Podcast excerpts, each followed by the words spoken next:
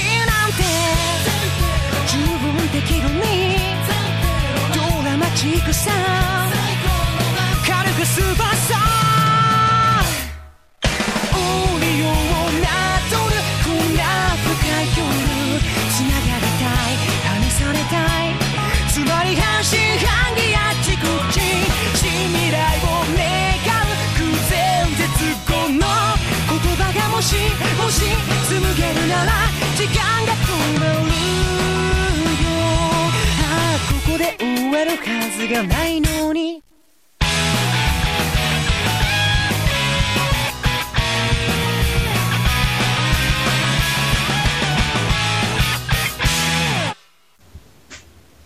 喂，好啊，歡迎嚟到呢個動漫萬歲啊！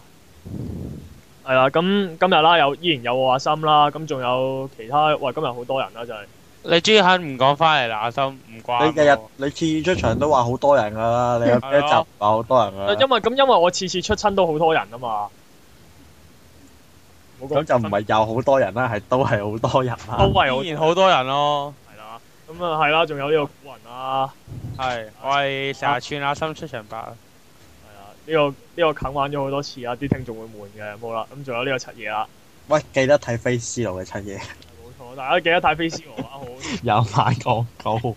俾咗錢啊咁仲有呢個靈氣啦， ！Hello，好耐冇見。啊同埋呢個阿山啦，耶！我蒲頭啦。因為今次係咪第一次阿山同靈氣同一時間出現？唔係啊，係啊，係啊，第一次見。第一次咩？係啊，係啊。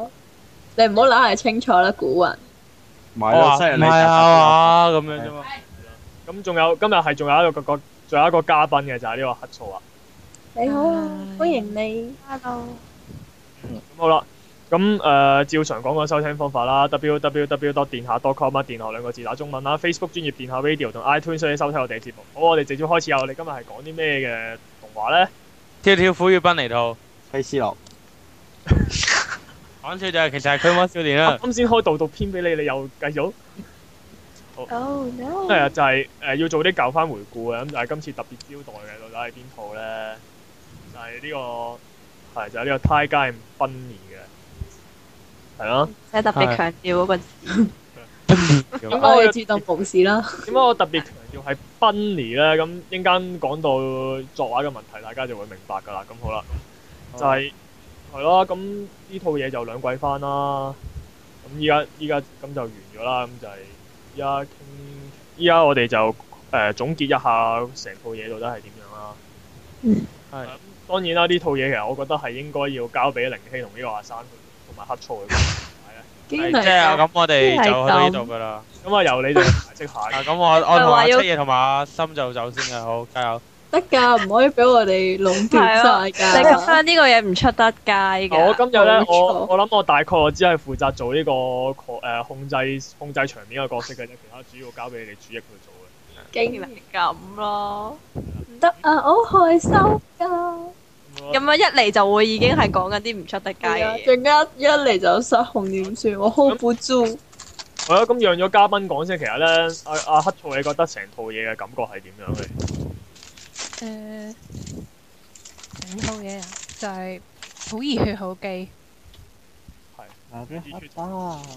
咦，好神奇！呢套嘢竟然可以將兩樣某程度上有啲矛盾嘅東西撈埋咗一齊。即係記住佢熱血嘅，我哋係。雞姐係熱血嘅。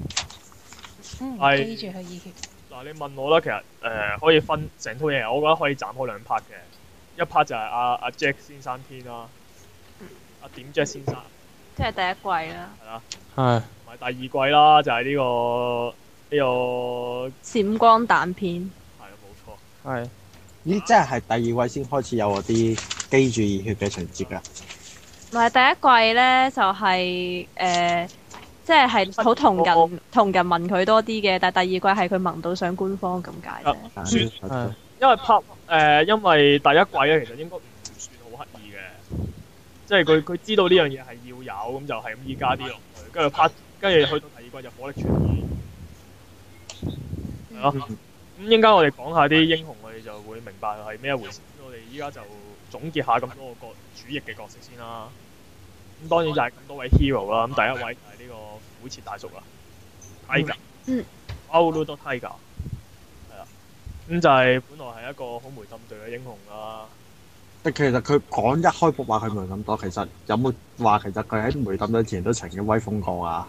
誒、似乎佢冇佢冇講過喎，好似。係感覺上應該係出道十年以嚟就破搞咗破壞，搞足十年嘅。係啊，而佢係好成功咁令到間公司不停咁賠錢、賠錢、賠錢，同埋賠錢，最後令到間公司執笠㗎。唔係重點係佢係令我間賠間公司賠錢賠錢賠錢，間公司都唔會炒佢。係喎但係係啊個個老闆仲對佢好好喎，良心企業嚟嘅喎，佢冇執錯，佢執笠嗰刻仲拍佢膊頭，唔緊要啊，我已經幫你鋪好咗後路㗎啦。真係啊個好老激動個老細一定暗戀佢。係又係搞基嘅，其實冇錯，哦其實係由頭機到落尾。即係你你又要幫阿 Tiger 加多條罪名 啦，即係除咗勾引未成年少女啦，誒 搞基之外，仲要搞多個搞埋阿大叔嘅，咁啊，黑人大叔 Oh no，冇錯，咁咧鋪咗後路，咁跟住就俾賓阿 Bunny 執咗翻屋企啦。係係啦，咁其實嗰個感覺係其實點解執佢翻去咧？純粹係攞嚟拍組合啦，就係、誒你兩個能力一樣啊。係啊，唔係攞係攞嚟捧高阿 Bunny 噶嘛，其實係啊，其實即係丑角咯，其實。冇錯，嗱，即係當然佢佢做綠葉。當然後尾我係唔明點解佢第二季可以攀到上第三位啊啦。因為因為變咗係阿 Bunny 捧高佢，係啊，但係仲有就係中間係 Bunny 係唔知發生咩事，點解講 Bunny 再講啦咁就係、咁初期啦，但係其實佢，我覺得感覺上係一個誒成、套嘢入面唯一一個老派嘅英雄咯。啊牛角佬都係㗎，都係係老派㗎兩個都係。但係佢戲份太少啦嘛， 所以唔係好係啊，太太路人啦，路人得太犀利。係啦。咁係啦，咁佢係相信就係話啊英雄係救人嘅，咁為咗救人咧犧牲少少都唔緊要啊，所以就成日都破壞公物啊，又撞冧打啲樓啊。總之就係一個熱血到爆嘅大叔，熱血笨蛋咁樣啦。同埋中間佢就同好多英雄發生唔同嘅交集咁樣啦，咁就收收晒佢哋做後宮啦，係啊，都接近㗎啦。咁係啊，咁咧，同埋誒，大家覺唔覺其實佢應該係成套《泰加人奔兒》入面，應該係唯一一個個性格係貫徹始終嘅角色啦。都可以咁講嘅。可以咁講嘅。同埋我覺得因為係佢單線條，所以即係佢性格本身都幾容易明。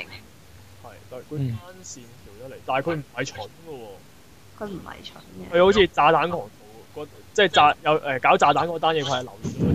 嗰啲唔係叫做聰明咯，嗰啲係叫直覺 但我咯。話蠢唔大啫，哦即係即係俾俾我個感覺，只不過係佢佢嘅角度唔同啫。即係佢佢嘅聰明係用喺邊係，即係最最快嘅方法搞掂單嘢，但係佢做嘅，但係佢哋 hero 要做嘅嘢就係唔破壞公物資源，仲要拖時間做節目噶嘛。佢要贏分數，啊，所以佢咪咁低分咯。分數先係最重要嘅。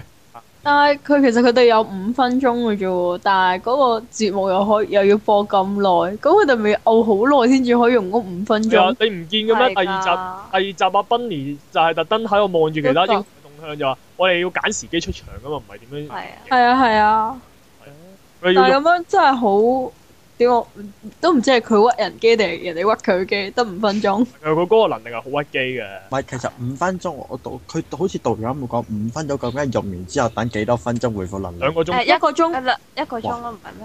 係一個鐘，唔一個一鐘，個鐘。兩個鐘加一個鐘三個鐘啊！係係一個一個鐘。鐘哇，咁抵到爛啦！哇，一個鐘都好咯係咯咁。好似我都完咗啦，啊！阿古人係咪有嘢想講啊？嚇，我冇嘢想講。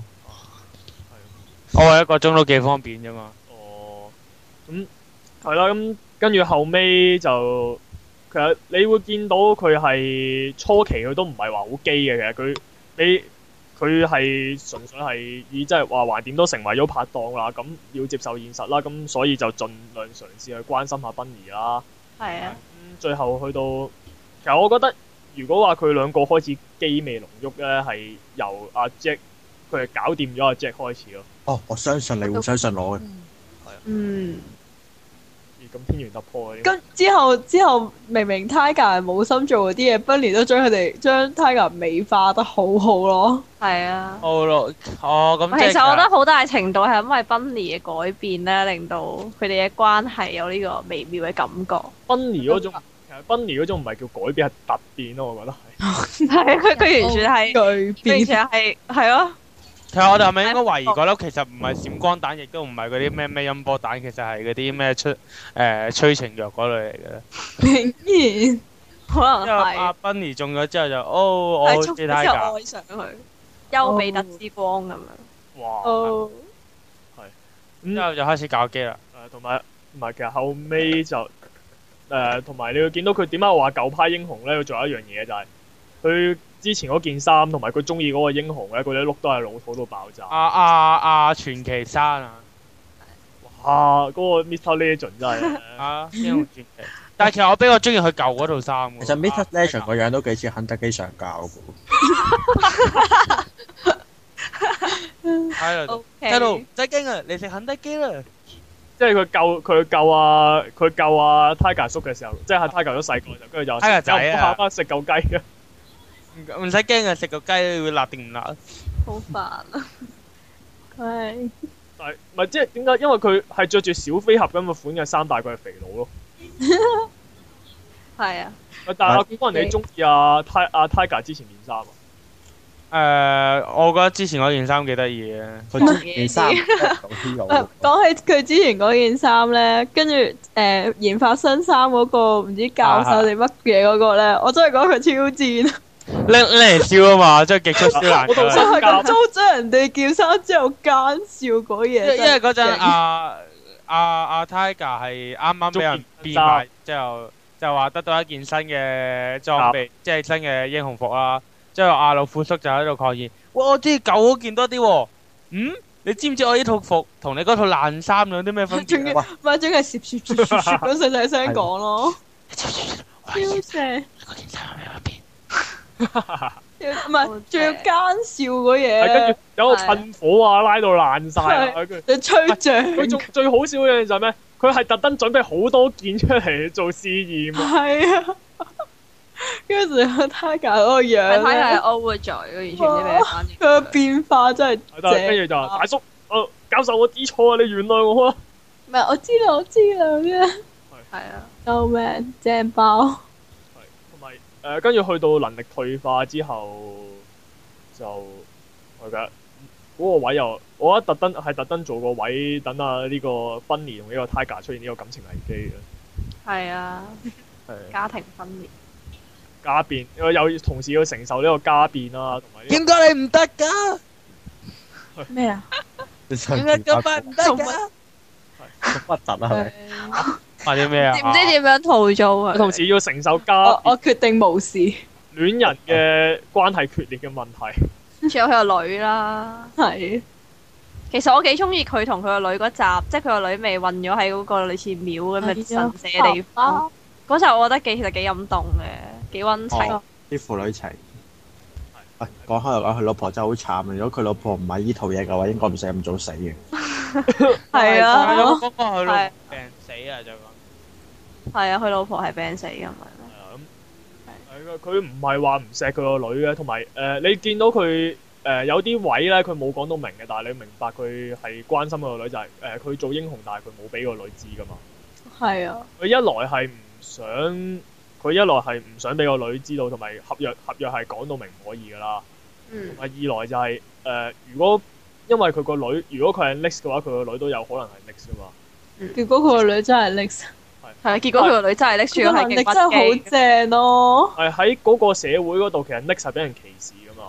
嗯，所以佢話最好就係喺個女唔知道嘅情況下，佢誒唔知道自己係 Lex 嘅情況下，可以好可以好似正常人生存落去就係咁樣咯。我覺得佢係有呢個意味，但係佢當然冇講到明啦。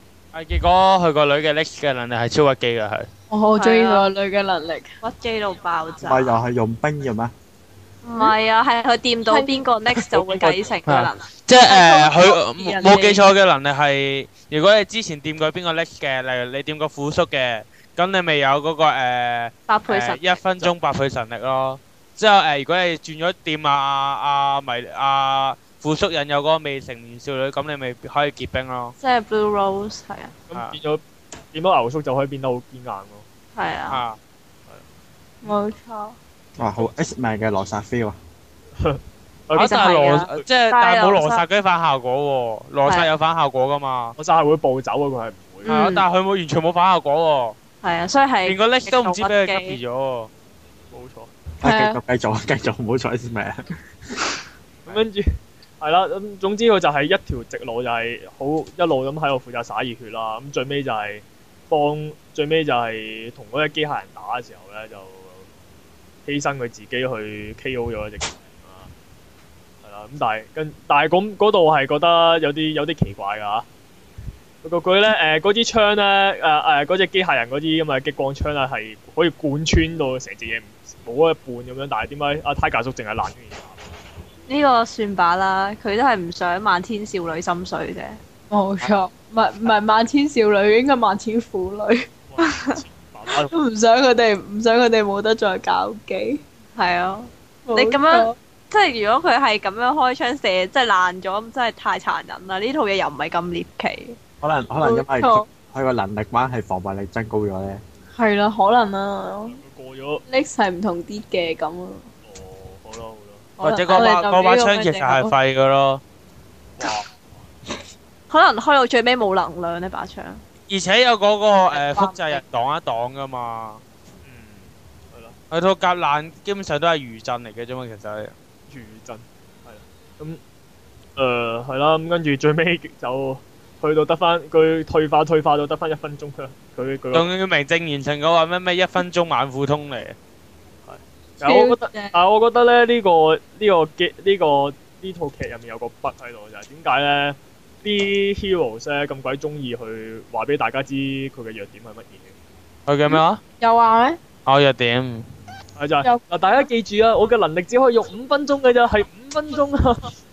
咁佢呢哦度咧設定 hero 係一個表演嚟噶嘛，咁你表演一定要有高潮有低潮先會係啊興起噶嘛。係啊，係啊，而且其實大部分嘅誒、呃犯人，就算俾你上晒維基睇晒佢啲資料，都未必有本事對付 到啦，係咪先？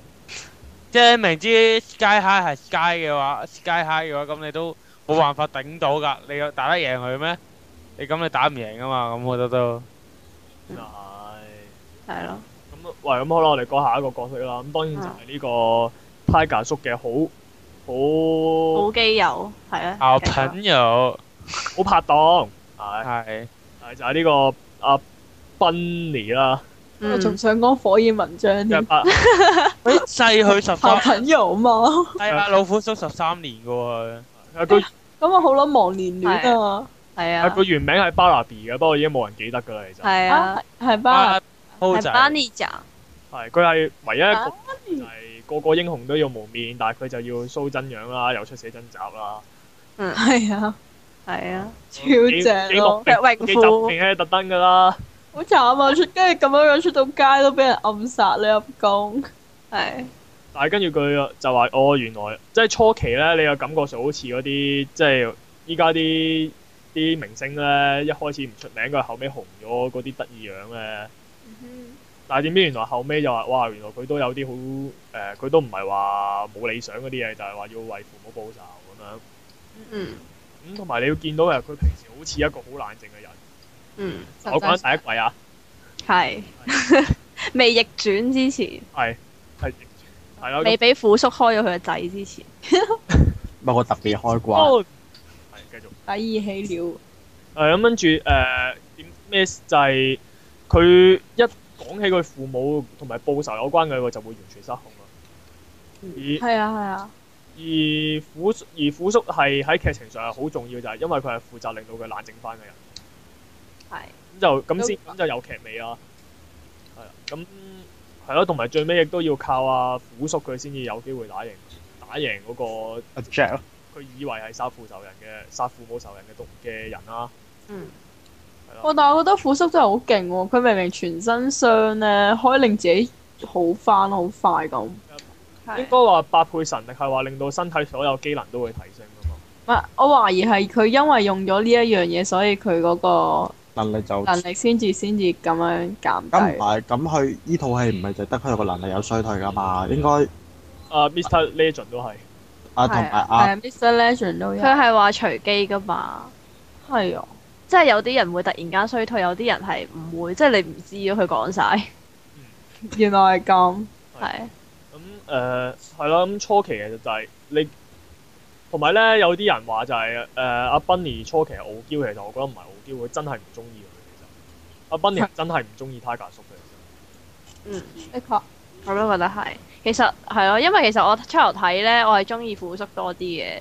我都之係後咧，Bunny 出頭對佢嗰啲咁樣嘅冷言冷語，其實令到我對 Bunny 有少少反感。其實阿賓尼個 look 好不爽，我睇完都覺得。佢係，同 埋同埋佢入邊咧，咪講到 Bunny 好靚仔，咩英年才俊咁樣嘅。唔好意思，其實我唔係好覺嘅。我唯一中意嘅就係佢嗰個六角形嘅眼呢鏡度。講一講個作我覺得品嘅我哋監白督嘅事啊，就係阿龜精和其實係唔係唔識畫靚仔嘅，其實。嗯，如果大咪家唯有有就塑造佢翻嚟。唔係啊嘅，即係佢只係佢，即係其實 Bunny 如果同佢入邊劇入邊其他人比，咁其實佢個樣都係幾好嘅。不過就唔係個一格般睇動漫，即係睇動畫，大家嗰個係哦咯 standard 上面嘅愛好大個即係唔係唔係大家睇開嗰種靚仔嘅定位啦。係啊，就係咁。咁誒係啦，咁係啦，就係知經過咗第一季之後就就變咗啦，幾個月拍間着掣係啦，嗰個迷之幾個月，嗰個異變咁，當然誒嗰幾個月應該係為咗俾人哋出同人係本。係咯，呢幾個月發生咩事咧？咁大家睇同人本啦。真係之後就大逆轉啦。就係突然間對阿富叔好好啦，當佢係神咁拜啦。我都講，係啊，跟住又話啊，富叔叔叔你一切都是對的啊。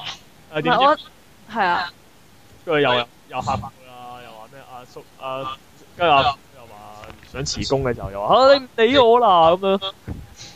勁激動仲嗯我覺得係佢第一季咧，佢係一個即係我覺得佢只係感情用事嘅俾我感覺，但係第二季佢完全係一個女人咯，係啊係即係涼下嘅，嗯即係涼涼涼康咁樣啊！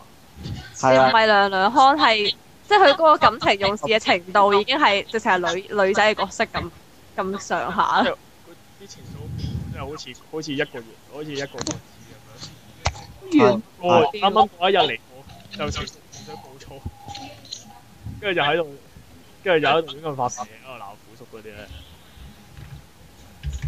嗯，同埋誒成古仔都係其實要靠佢個主線係靠佢温嘅。個古仔個古仔係要靠佢去温嘅，因為誒、基本上個主線其實係講緊細身之蛇，細身之蛇係同佢有關㗎嘛。嗯係係啊，到而家都唔知細身之蛇係乜嘢啦，其實。係啦，第一集係俾呢個官方玩咗。啊！一開波阿 Jack 原來只係其中一個人，係點知去到後尾去到諗住四眼仔係諗住呢個阿彭定康係係最後大佬啦，點知原來唔好唔好咁快就彭定開解釋一下啲聽眾唔知你講係啊啊 Hero TV 嗰個個老闆啊啦，係彭定康，我哋 set 佢做彭定康啦。係跟住佢就話：哈哈哈，我茄喱啡嚟嘅啫咁樣，跟住原來到到而家都仲未走肉，到而家都仲都仲係未入肉啦。係啦，咁就咁睇下之後會點啦。咁但係但係總括而言就係、阿 Bunny 佢嗰、個佢嗰個性格第一季同第二季轉變真係我係覺得好突兀嘅其實，但係唔知係咪因為法國個市場需個市場係大家中意睇佢兩個搞基咁，所以就夾硬再扭扭落佢個個性變成咁啦。但係佢應該一開始就基咯，因為佢第一集已經係阿 Bunny 救阿 Tiger 先個公主係因為佢公救主嗯咯，即係冇冇理由你正常嘅話，你你正常取向嗰、個，即係呢套戲如果正常取向嘅話，唔會一開始就會咁樣樣咯，我覺得。係啊即即係點解會一係就好型咁樣樣踢嚿嘢去接住 Tiger 嗰啲係啊，一咧？係就飛埋去捉住佢只腳，將一嘢飛去係啊，佢。點會公主抱 㗎？要慢慢咁抱住喎，係啊，最話你小心啲之類嗰啲嘢咧。仲要特登整個手尾呼應啦，係啊，最後都係啊係啦。冇好錯耐，冇抱過你啦咁樣。點啊？漏咗喎。係啊天魔我仲要仲要佢有一句就係輔助你唔好死，我練咗好耐炒飯。啊，要食炒飯。係啊，賢妻就係咁。跟住仲要心裏面講，其實我好想同你跑哎呀馬佢我入諗佢第二季嘅所謂逆轉，其實都係食住個世相啫。都講。其實佢係由第一季嘅嘅傲嘅男性變成咗一個賢妻。唔係，可能佢第一季係想試下大家啲反應，之後見到咦原來大家都好受落嘅，所以第二季就係啊變本加厲咁樣去做佢想做嘅嘢。但係其實如果問我係整體嚟講，我係覺得第一季做得好睇啲，個劇力做得好啲。唔係，我覺得佢第一季係真係完整嘅，佢鋪到去佢打誒嗰、個 Jack 嗰度咧，係即係個古仔成個係好完整，但係第二個係係咯，夾硬塞落啊嚟咁，係夾硬嚟咯。係夾硬扭出嚟嘅。即係係啊其實因為如果阿 Jack 死咗之後，其實理論上係如果呢個位完咗，其實冇人會覺得有問題噶嘛。係啊，講真，佢第二季其實係冇乜伏線嘅，即係佢拉落去後尾，佢個老闆原來係黑嘅咁樣，但係其實都係佢後尾都我覺得都幾夾硬嚟。佢初期完全冇任何嘅係啊，任何嘅俾俾到呢個意識我，就係阿阿阿老闆有可能係壞嘅，完全冇咯。完全唔覺有。我覺得佢係做到差唔多第一季即係一半或者就係完決定做第二季先至開始即係夾硬扭第二季嗰個劇情出嚟。啊咁係咯，我哋講下一個角色啦，就係開始講主角以外嘅 hero 啊。係呢、個呢、個阿 Tiger 嘅，唔係唔係呢個阿 Tiger 個 Tiger 個女嘅未來媽媽啦，嚇啊有拐咗嘅未成年少女啦，係呢個 Blue Rose 啊。 Blue Rose 喂，但卡莉娜、我個粒真係超襯白屎啊！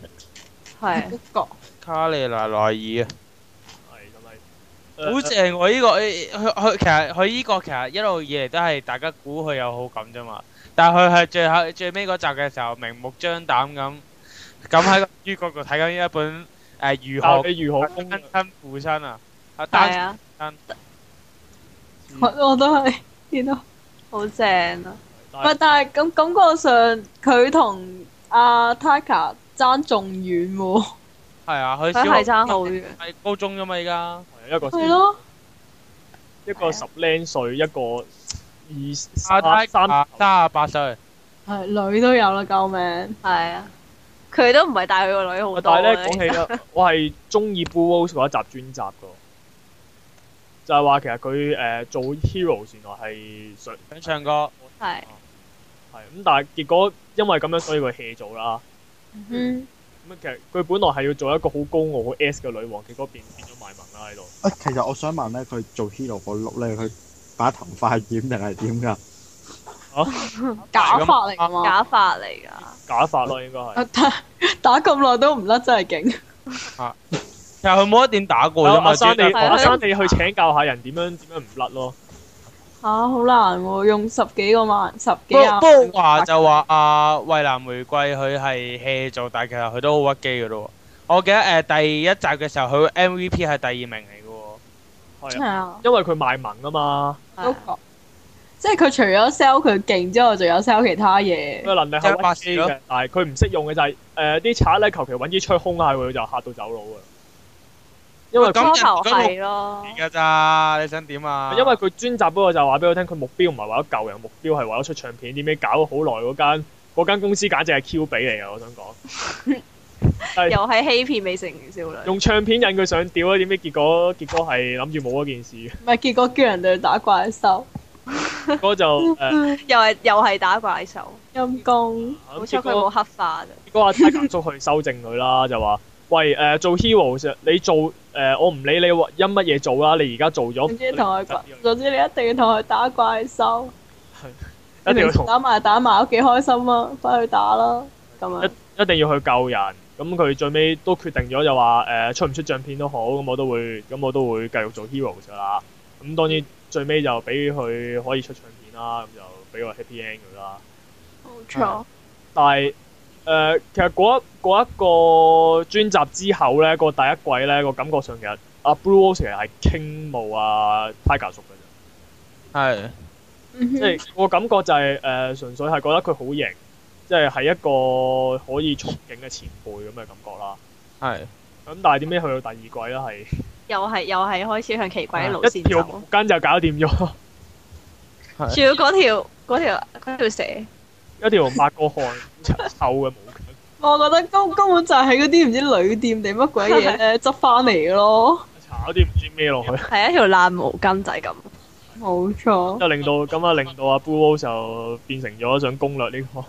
係啦，想而且成佢對富叔嘅感情仲好深嘅，喺大家都唔相信富叔嘅時候，佢竟然係第一個。清醒花，係但係當所有 heroes 俾人洗腦之後咧，誒、跟住佢係第佢係唯一一個有懷疑過，即係有少少相信佢嘅人咯。嗯，冇錯。情之深切。係啦。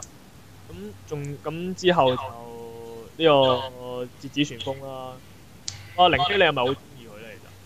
其實，我我其實誒、呃一般啦，我係中意個聲優嘅，因為哦，原來不 過佢冇乜有冇乜機會講嘢，仲要次次講嘢都係發出奇怪嘅聲音，係啊呢個度 prospect 啊呢個度，啊 à. good，man 嚟嘅喎，人係啊就係咁。啊唔係嗰啲笑容都好燦爛。佢講得最多嘢就係佢即係自己一個做單集嗰嗰集咯，哋我我最記得佢嗰個係同佢嗰個又係入入咗獄嘅華爾基友，係維基 有，啊，維基人係咁，但係其實我真係想吐咗一樣嘢就係、做咩要整套夾俾佢咧？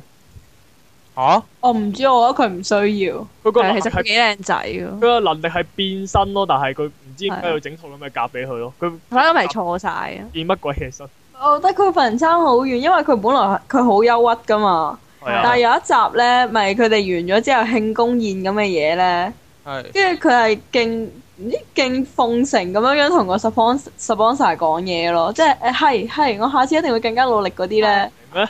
係勁奉承啊，即係你睇翻係佢係勁奉承咁樣樣嘅，但係佢真實又好憂鬱咁嘅喎。佢其實只係抱住一個我要做呢份工嘅心態做，但係佢所謂做好呢份工係其實就係就係蘇即即不係係嗰啲賣廣告廣告咯，落力賣廣告。我記得嗰集咧，唔知話講佢翻返去嗰、個、呃、Heroes 嘅學校，即係佢教佢哋點樣做，佢係話教佢哋點樣 show 嗰個 logo 出嚟俾人哋睇。 咩咩？最最係睇哦我住咩？最緊要嘅就係以 sponsor 為先，係啊，要把握時機 show logo 喺個鏡頭前面。係啊跟住成班係啞咗嘅。但係明明虎叔嗰啲係教人哋點樣打人啊嘛，係得佢係教人哋點樣 show logo。啊，就算係啊我拆真咗，係教點拎分。要為咗救人，就算拆咗成個城市都係唔緊要嘅。其實係我諗我啲早 hero 啲收入應該睇 bonus 多唔多啊？我見佢記曬咁多 bonus，我諗佢嘢論收入條友應該係最高嗰個咯。都係㗎。嚇係計收，我但係我反而覺得應該有津貼嗰啲嘅喎。你睇下阿虎叔係咁拆嘢，佢之前嗰套衫冇乜廣告嘅啫嘛，佢係咁，仲要係咁拆嘢都餓唔死佢喎，佢仲要有間有間屋住喎。都係。係㗎，係啊有啲可能可能 hero 宿舍嚟嘅啫。 Hero 咁都得，慘同埋誒，當當然之前嗰個折紙係冇用嘅，但係去到後尾佢係練咗一身好驚人嘅技藝出嚟嘅。佢練咗啲咩佢？最尾嗰集咧係可以攞把攞嗰把背脊嗰把嘢去斬開到門。冇錯，嗰個唔係系統嘅內設嘅武器攻擊嚟嘅咩？冇佢嗰啲武器應該係裝飾嘅，冇乜用嘅其實。因為咧，我睇嗰啲設定，原來 hero 即係嗰啲武器咧，係誒係通常都冇攻擊性嘅，主要係靠佢哋能力打，呢個係個公司嘅規定嘅。係所以咧，誒、就解釋咗點解 Tiger 同阿 Bunny 兩個一個大拳頭，一隻大腳踢，其實原來係冇啊解釋過係話根本冇加強到噶嘛，只不過好睇啲啊嘛。係啊嗰支叫咩？Tiger and Bunny Lucky 咩 Lucky Q à. 啊？ ，lucky move 咯，good 唔係 good luck move。啊，good luck mo。咁講翻《折紙旋風》嗰陣，其實誒、呃我又解釋到點解佢會做到英雄嘅，即係如果你點解咧？由嗰一集專集，你睇下佢嗰間所謂嘅誒 Next 份學校嗰班咁嘅友仔，冇錯，哦嗰啲所謂嘅學生，所謂嘅 Next 能力就係流好多汗啦，甩好多頭髮啦，同埋可以令到條頸變到好長啊，個頭變大啊咁樣咯。呢必死無疑嘅能力。所以相比之啊下咧，其實阿折紙旋風嘅能力其實已經係好強㗎。都話係，唔係，其實我覺得其實佢嗰個能力係可以好好地活用嘅，不過就即係係咯，礙於佢性格問題嘅。佢只其係實佢應該去做警察咯，唔即係做卧底，唔應該做做 heroes。即係如果佢如果佢喺 Laughing 哥度出現，Laughing 哥收咗檔 啦。係啊，即係嗯唔用得唔哦啱啫。人哋啊，唔係佢嘅佢最佢嘅能力嘅用途，只係用過一次，就係潛入去 Jack 嗰個基地嗰度。之後仲要俾人揭穿咗啊嘛。係 仲要衰咗。係。咁冇計，人哋阿 Jack 個能力克制住佢，喂係阿 J 係聽到佢個聲，讀心術啊嘛。人哋係讀心神讀探心對阿 Laughing 哥，咁 Laughing 哥梗係輸啊。一個鬼啱一個係啱，幾錯都好，都聽到你都聽到你講乜嘢。你個樣點錯都冇用噶，我知道你諗乜嘢。咁錯，你兩個咩燈租？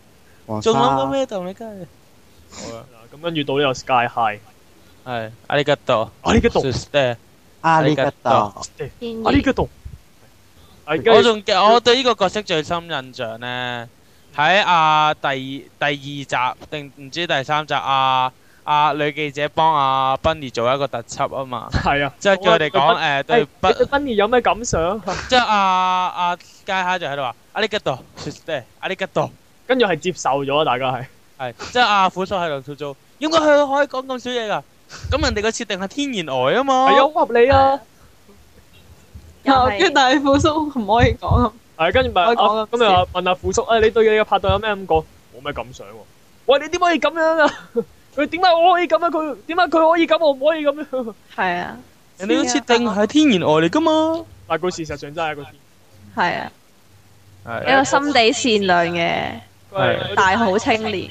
佢個樣好似嗰啲賣牙膏廣告嗰啲人咁 Sky High，呢人唔係話佢好似湯告老師咁咩？我覺得係啊，嗯我覺得佢好老樣。喎，個樣咧係成日 E A 爬下笑啊，隻眼喺度，唔係隻隻牙會閃啲光出嚟咁樣，好似賣牙膏廣告嗰啲人。誒、但係佢佢講話初期係英雄王啊，就係、第一位啊。嗯，負責放下螺旋丸啊，飛喺度飛嚟飛去啊。嗯但係佢佢嘅專集喺第二季，但係我係第二季入面，我係其中一集我最中意。佢俾個感覺俾得好好啊，就係佢中意嗰只機械人啊嘛。係啊，係跟跟住佢因為天然呆啦，係完全 feel 唔到人哋有問題咯。O 啊 K，係啊，唔係仲但親係手搞掂咗嗰隻嘢。但但係重點係佢搞啲完之後咧，佢完全完全冇提過點解揾唔到個機械人，之後完全冇失落過咁款。因為佢天然呆咯，佢以為哎呀佢走咗啦，咁好啦，我等佢翻嚟啦。咁樣 so sad，係啊，其實嗰集我都覺得幾幾心噏嘅少少啦。因為佢話，因為佢話係嗰個女仔鼓勵我㗎，我要親手搞掂個壞人，去多謝翻佢。但係其實佢懟冧緊佢咯。係誒，順帶一提就係嗰啲機械人完全係抄呢、個 抄呢個未來戰士，真㗎，啊完全係啊邊係啊係啊邊個阿洛呢個新阿新力新力啤甩咗塊面之後嗰個樣嚟噶。你講起又係，嗯，之後咧佢嗰啲假嘅 Tiger 叔咧打開個面罩，全部都係嗰個樣嚟，嗯，因為後尾嗰啲係加強版嘅機 械，仲有兩產啲冇嘢好講嘅真係。我覺得嗰個位係有好鬼難嘅真係，咁辛苦懟冧咗一隻跟住我呃係啊，我覺得係哦，你屈機啦咁樣咯，就係個鵝咁樣冇嘢好講嘅啊真係。佢仲要即係佢出嚟仲要鋪到嗰只嘢係超級勁，一隻一隻已經好犀利，係啊打佢唔死。係啊，跟住之後突然間但係之後又唔知點解打佢之前好似係一直已經做低晒所有所有 hero 啊嘛，係啊，但係嗰陣啊，係咯，同埋佢佢有一有一有一度都幾可愛嘅，就係諗住幫阿 Bunny 慶祝生日啊嘛。係啊，係跟住話，跟住就話：哎呀，我我點啊？我點算啊？我我寫咗好多稿啊，諗住準備去去誒、呃去演繹一次去俾阿 Bunny 睇咁，點知點知佢啱啱記晒所有稿，啲殘就嚟到，搞到佢做唔到啦，跟住佢勁嬲飛出去。跟住啊！你搞到我，你搞到係我啊表演唔到，我要懟冧你！其實佢都係單線條，但係佢係佢係佢係唔係熱血嗰啲，佢係好佢係係啊，佢真係天然咯。咁跟住仲有就係 Dragon Kiss 啦，嗯，但係佢戲份唔多咯，佢係唔多啦。不過佢嗰佢單集嗰集其實我都幾中意嘅，嗰集又係賣温情嘅。咪係呼應翻阿 Tiger 叔同埋同佢佢個女嘅一啲關係，係啊，就話就因為佢覺得誒呃佢覺得佢父母唔關心佢，唔了解佢感受啊嘛。嗯跟住其實阿 Tiger 叔話，其實你父母可能已經用咗另一種你唔知道嘅方式去表達佢對你嘅關心咧，咁係，之後就要揾埋嗰個花園。樣。係啊，佢因為佢爸爸媽媽俾咗個花嘅發夾佢，咁佢覺得好核突，又冇諗過點解。咁跟住後尾佢查翻，原來嗰朵花嘅花園又話咩誒，好掛住你咁樣嗰啲啊。係啊，所以係啊就話原來佢父母都好愛佢嘅，咁同埋就肯肯大發夾啦，似翻個女仔啦。但係初期唔係好意識到佢係女仔嚟，係啊，但係正竟然佢本身嗰個，我覺得佢 hero 嘅造型都幾男仔。卡洛 B。我都得但意啊係，係佢一開頭我先知道啊，原來係女仔嚟咁啊佢佢嗰個電嘅能力咧，其實都幾勁嘅，但係佢又冇乜點發揮喎。冇錯，係咯，我以為佢會射下超電磁炮咁樣噶嘛。絕冇冇咁多硬幣俾佢射。咁啊係，咁誒佢反佢少氣氛啦。系啊，破坏破坏环境嘅有富叔一個已經夠啦。嘅，係咯，再加埋雷劈咁啊啊真係唔掂。。火焰文章咧，本來一開頭好型嘅喎，揸住個 bat，揸住個好似 Batman 咁嘅蝙蝠車係啊。啊，佢架車真係好型，同埋啊佢個佢嗰個斗篷咧，又動又動好有動感噶嘛。啊佢誒佢一路飄嘅，佢入面啲火係跟住一齊喐㗎係嘛。啊，同埋咧，佢一開波佢坐喺架車上面嗰度放火打人，其實好型嘅嗰個位。中意佢啊！係啊，可惜佢係機，點解走出嚟？點解佢打完之後走出嚟個乸型咯？係啦，佢係好真係機好啊！嘅。你嗰真係咁個我覺得個設定上十分之好，我好滿意。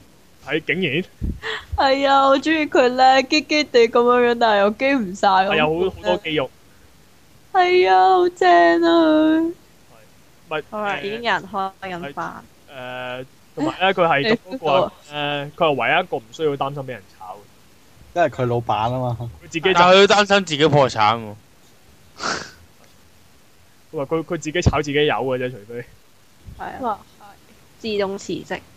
同埋佢專，但係咧其實嗰啲火其實都幾廢，因為去到後尾狂徒出場之後，你會覺得佢嗰啲火係好流料嘅，其實。我嗯，都講 係啊，佢佢係不過都唔係嘅，佢爭啲將阿 Tiger 叔燒到變燒豬嘅，我都係咁要水。喺度焗佢話要試下到底阿火焰文章個火嘅能力可唔可以殺到人啊嘛。係啊，殺唔到啊點知？係同埋咁因為阿 Tiger 叔着咗甲啫，冇腳冇著甲就變咗紅燒紅燒太甲。係啊，又係一個乘機 show 佢個甲嘅功能嘅威力。係，佢佢嗰個研究完仲好開心喺度睇，教好授我中意佢奸興笑。奮。 個教授話：你而家知道同甲有幾勁？太大聲成啦，日拜都拜係。咁，唔係佢之後係喺個唔知頭盔定乜鬼上面加咗係個加咗嗰喇個叭咯。個擴音器諗咗幾集，係啊，佢係對自己嘅研究品好執着㗎，因為咧後尾阿 Tiger 叔着翻件舊衫去揾佢咧，雖然佢嗰陣失咗憶，但係佢第一時間諗起就係、你做咩着住呢套咁嘅嘢啊？係快啲着翻我嗰套啊！咁啊，係啊但係佢冇諗過話嗰條友係真定係係堅定係流，或者有冇係假扮咁樣，只係話你快啲着翻我嗰件衫唔該。好好咯，我覺得佢。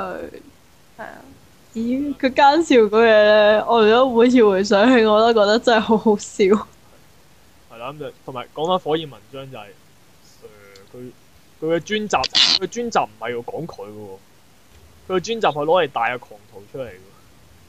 係啊，係啊。真係好慘。咁你好過牛角，連自己佢專呢集都嗱、冇。啊好，啦，好啦，我哋所有嘅英雄都講晒啦，好嘢。好慘啊！咁唔係，其實仲有一個人叫做牛叔嘅。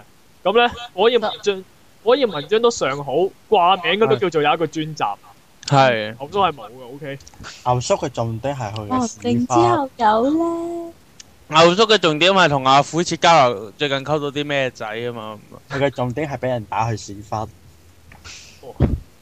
佢係幫人墊底咯。但係就咁就眼睇嘅時候，我最中意嗰套教係牛叔套教噶喎。係啊，佢個樣好勁咯，但係但係咧，佢膊頭嗰兩個轉好似好好型咁樣噶嘛，點知？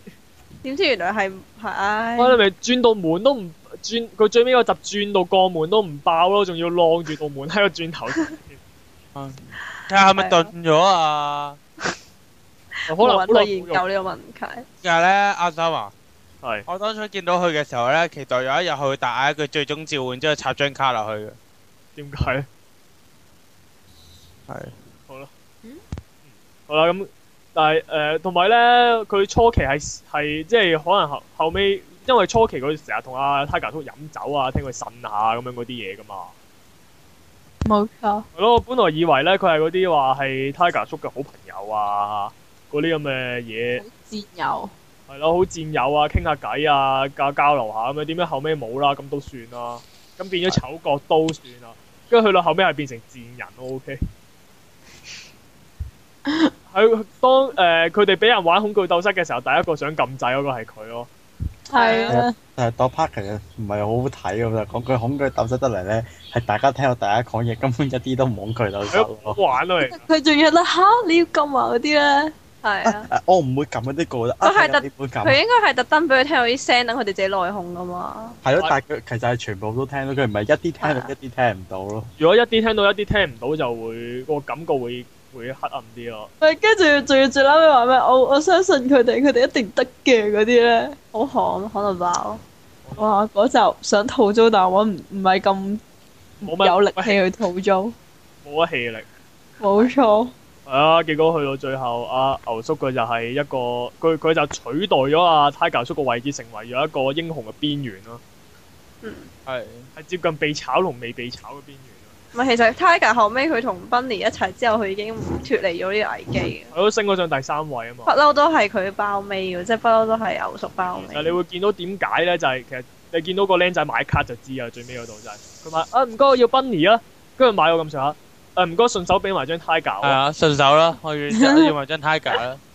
佢嗰啲人係係啊順手得翻嚟嘅，托佢嘅紅福，反而我我仲講起卡咧，我仲記得阿阿 Tiger 當年係隨隨隨身攜帶一大扎一大沓啊係啊 Tiger 係啊，俾人都唔要喎，但係僆僆仔我送俾你啊，我唔要啊，做乜唔要啊？個個個個僆仔仲喺度話：咦，唔通大叔你係即係個啊阿阿阿阿虎士仲好開心？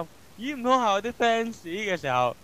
原來你係 Tiger 嘅 fans 啊！咁我俾埋呢張你啊！我唔哦冇要錯啊係係一堆好正啊 Bunny 入面，咪係一堆 Sky High 啊、Blue Rose 入面掹一張，咁格咁咁的確相比之下，其他嗰啲嗰啲人嗰啲造型係係好啲噶嘛， 都啊係嘅。即係個潮啲噶嘛，即係咁樣講句。係咯，咁始終佢都係個大叔，咁正常人都對啲大叔冇乜特別興但係趣。牛哥叔就取代咗佢嘅角色，變成咗處於被解雇嘅邊緣咯。係啊好，可慘。能呢個下一季就有得睇啊啦。好啦下一季嘅專啊下一季嘅專集就係嗰牛叔俾人解雇，係咯，可能可能牛叔嘅個人專集就係留翻喺下一季。啊！被解雇嘅危機啊！係跟住講大家幫佢強化佢嘅能力啊，係啊，就係咁。或者大家商討下到底點解你嘅能力係變硬，但係又要着套堅硬嘅甲啊？係啊，你可以寫信去呢個 official 度投訴，問佢呢個問題。佢有其實佢啲能力，佢好多個 hero，佢啲 hero 真係好鬼奇怪。誒、折子旋風係可以變樣，但係又俾套甲佢笠。牛角本身可以變硬，但係又又係俾套甲佢着住，唔知做乜嘢，完咁全可能係因為冇要寫 logo 啊嘛。係啊，係衫喎，緊身衫都可以嘅啫。咁咪要紋紋上去啊？定點喎？誒啊緊身衫車上去咯，即係好似 Tiger 叔嗰件咁樣咯。哦佢之前嗰件哦，都可以嘅，唔係咁，但係佢如果佢係個能力係可以變硬嘅話，咁你緊身衫就算緊身衫變硬變誒，呃佢、可以變硬啦即，係會燒到走晒光啊！俾火唔燒係即係即係嗰啲始終咧啲碰撞會拆到爛晒咁噶嘛，㗎唔緊要㗎，你有冇睇《聖鬥士星矢》㗎？係我淨係知道要爆發小宇宙咋，嗰啊啲甲嗰啲甲爆晒都去，嗰件底衫都係唔會爆㗎。其實最最重要個功能係件底衫啫嘛，你睇下阿虎叔俾成件衫爛晒啦，但係佢個佢嗰個底衫都係依然 keep 得好好嘅。誒件底衫保護咗佢。人哋有石主用，原來你有石住佢件底衫，冇錯咩？我要留翻呢件底衫喎，到時夜晚嗰陣時要俾阿斌連除。係啦，咁喂，同埋講多講多一個，我完全無視咯。講啊得不過我哦明我呢個內容都幾好。咁講多一個其他誒，講多一個角色，跟住就去另一個話題就係誒誒，大家覺得狂徒算唔算係 hero 咧？其實講埋啦，不如啊根本就係啦，反英雄嚟㗎嘛。我覺得係，係啊，啊七爺你好鬼中意反英雄喎，你不如講下佢啦咁佢呢個行為好明顯反英雄啦。咁你英雄主要佢而家佢講話其實英雄一一直都有個手術，就係、你唔係唔可以自己殺罪犯，你再推步佢，但係佢係自己做多步，就係、為咗完全消滅話所謂嘅罪犯，佢做到殺人呢個地步啊嘛。咁佢呢個行為好明顯就係反英雄嚟㗎啦。係一個另類啲嘅 hero 咯，就係嘅，就一定係你如果你話係啊咪 hero？喂但係其實咧，佢喺 O.P. 嘅時候咧，佢出個黑影嘅時候，個好鬼型。但係點解出到嚟件衫咧，個個面罩係咁樣？我嗰個面罩好核突啊，佢喺啲顏色咯，我覺得同埋係咁佢配色好奇怪。咁但人係重哋重點係佢全面罩咧個樣係唔差嘅 喎，係咯，咁你話佢件衫樣衰，咁冇計嘅喎，條友自己整嘅喎，你估個個都 s p i d e r m 咁樣整件咁靚嘅衫出嚟 嘅咩？唔係個個都讀 c h a Spy- i 噶嘛？ Spiderman 初時唔好睇㗎，後尾唔知點解唔知點解突然間改良咗變成。嗯我記得一開波係求其拎啲棉布之後整個頭罩笠鬼住個頭，成個恐怖分係子咁啊樣。係啊，係啊，係佢仲要嗰陣係走去打博城咯，唔係唔係去搞。啊啊係係咪？我哋又嚟咗題啦我哋係咦係喎，係咁，其實佢同埋佢係有少少受虎叔影響嘅嘅影響噶嘛。其實佢係即係俾虎叔一個修正拳打中咗之後，跟住係有啲即係好似有少少識英雄重英雄嗰種咧，即係嗯，雖然我同你價值觀唔同，但係我欣賞你咁，跟住所以啊。虎叔咧，俾人誒、呃其他啲 heroes 俾人洗咗腦喺度追殺虎叔嘅時候咧，佢係有就走出嚟救佢。唔係佢佢應該冇俾人洗腦，知道晒真相㗎嘛知？道同埋，但係佢唔會佢唔會話因為大家價值觀唔同嘅走去殺佢咯。佢係一個好有原則嘅人咯，你會因為某程佢度佢佢係誒佢係我覺得佢係跟翻自己我我即係佢覺得咁樣樣係啱嘅，佢就幫咁樣唔係唔啱嘅，佢就唔幫咁因樣。為其實佢同虎叔某程度佢兩個人都繼承咗很多西上教理念嘅人嚟真係㗎 唔知你嘛。講緊邊個？阿 Mr 其實啊誒係啊啦係啦，佢代號好多，我我覺得我哋要列張 list 寫寫明晒啲代號咁啲聽眾因先。為嗰啲人名咧太難記嘅， 所以咧要用呢代我號。淨係會我淨係會形容嘅咋。你啊肯德基上教嗰個就係懲就係話懲罰罪惡啊嘛，佢主要。但係點樣懲罰罪惡，佢冇指好明顯講過。咁 Tiger 叔就完全繼承佢嗰套，就係捉啲罪犯翻嚟懲罰佢哋。但係阿、狂徒就係自己自己再加啲，就係嗯直接懟冧佢罪犯咯。冇係錯，啦，佢兩個某程度上係繼承咗嗰種理念嘅人嚟㗎嘛。咁係一個對比嚟㗎嘛，我哋話有一個正反英雄嘅對比嚟㗎嘛。我期待嘅第二季可以多啲劇情咯，因為我因為我個人覺得佢呢個角色係可以做好多，可以做可以搞好多嘢，係但係佢係但係佢係佢呢一季係令我有啲失望嘅成分都十唔係咁？其實我覺得佢呢季真係夾硬嚟喎，第二第二 part 啦，特別係。係啊，第二 part 咯。咁點解我哋會講呢個問題？係咯，咁最後咧，我想講多樣嘢就係、誒，大家一直都講過就係呢、個誒嗰啲 hero 身上面嗰啲明顯到冇得再明顯嘅商標，即係誒有好多人咧，其實係因為咁樣，包括暗影啦，暗影都係因為咁樣唔睇嘅。咁但係其實大家有冇諗過點解會無端端加咁多嘅商標落去咧？嗯，我諗係即係佢嗰套嘢實有 sponsor 噶嘛，係即係我即係感覺上就係、你你拍一套電影，我贊助得你嘅，你電影你電影入邊點都會有啲我嘅產品啦。咁而家你而家係一個二次元嘅嘢，咁你突然間話啲佢嘅產品又好似冇咁特別喎，咁可能佢要創新啲嘅話，就要印啲 logo 上去咁咯。係平時係即係就咁喺出完 O.P. 之後就話好啦，我 sponsor 你睇我嗰啲 mask 咁樣，跟住就係啊係啊，但係點解今次會咁樣做咧？可能太多啦。其實咪其實係因為咧誒初期日升咧，即係呢只其實本來合賣嘅，日升咧係諗住小試牛刀咧，係俾 budget 佢做呢套動畫。嗯咁大家但係大家你見到啦，其實嗰啲 C.C. 係好鬼勁噶嘛。嗯嗯。但係如果佢佢係需要好多嘅錢去做，咁佢點算咧？咁佢做咗就係去走去刮咗一大堆 sponsor 翻嚟。